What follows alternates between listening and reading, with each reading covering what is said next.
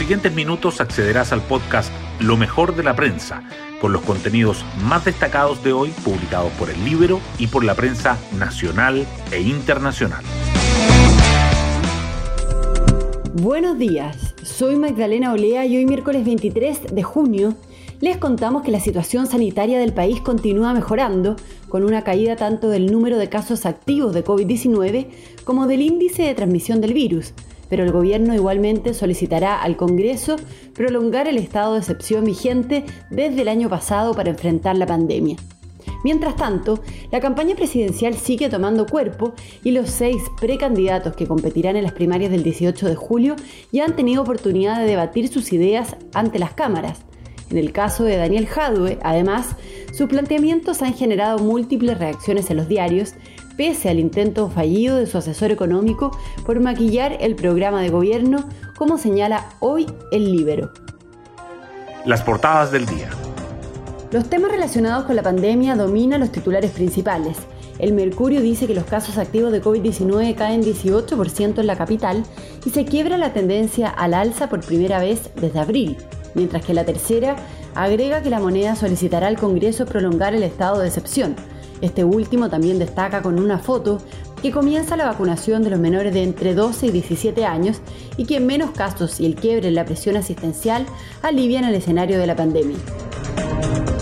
La política acapara la portada de El Libero, que abre con el intento fallido del asesor económico de Hadwe por maquillar su programa de campaña además de resaltar la entrevista a Roberto Sandón, quien dice que Desbordes no tiene altura para ser candidato presidencial y la candidata de la vocería de los pueblos para presidir la convención.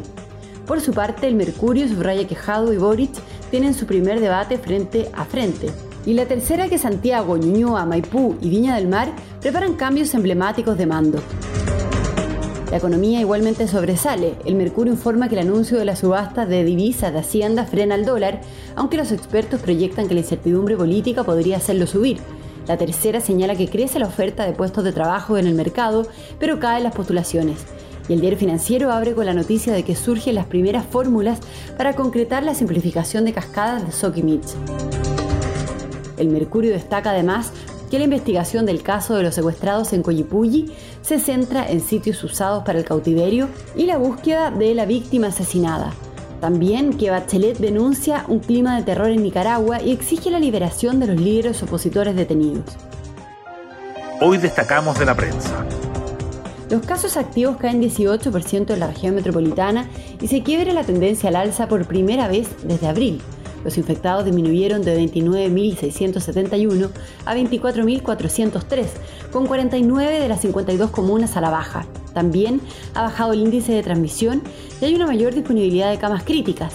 Los expertos concuerdan en que las cifras son positivas, pero advierten que se trata de un equilibrio delicado en que hay que ser cautelosos y mantener las medidas restrictivas hasta consolidar la caída, sobre todo considerando la circulación de las nuevas variantes y la entrada del invierno. El gobierno pedirá esta semana al Congreso renovar el estado de excepción por la catástrofe. El ministro vocero Jaime Belolio confirmó el envío de la solicitud. Sobre el toque de queda, planteó, imaginemos que este proyecto es como una caja de herramientas, en donde hay varias cosas que se pueden hacer, pero no necesariamente uno tiene que utilizarlas. La UDI advirtió que no lo aprobará si no hay libre movilidad para los vacunados y respaldo a las pymes. Renovación Nacional y Evópoli no han oficializado una postura, pero también evalúan rechazar. Los precandidatos presidenciales del Partido Comunista Daniel Jadwe y del Frente Amplio Gabriel Boric tuvieron su primer debate presidencial en los estudios de televisión y de CNN Chile, pero no marcaron grandes diferencias.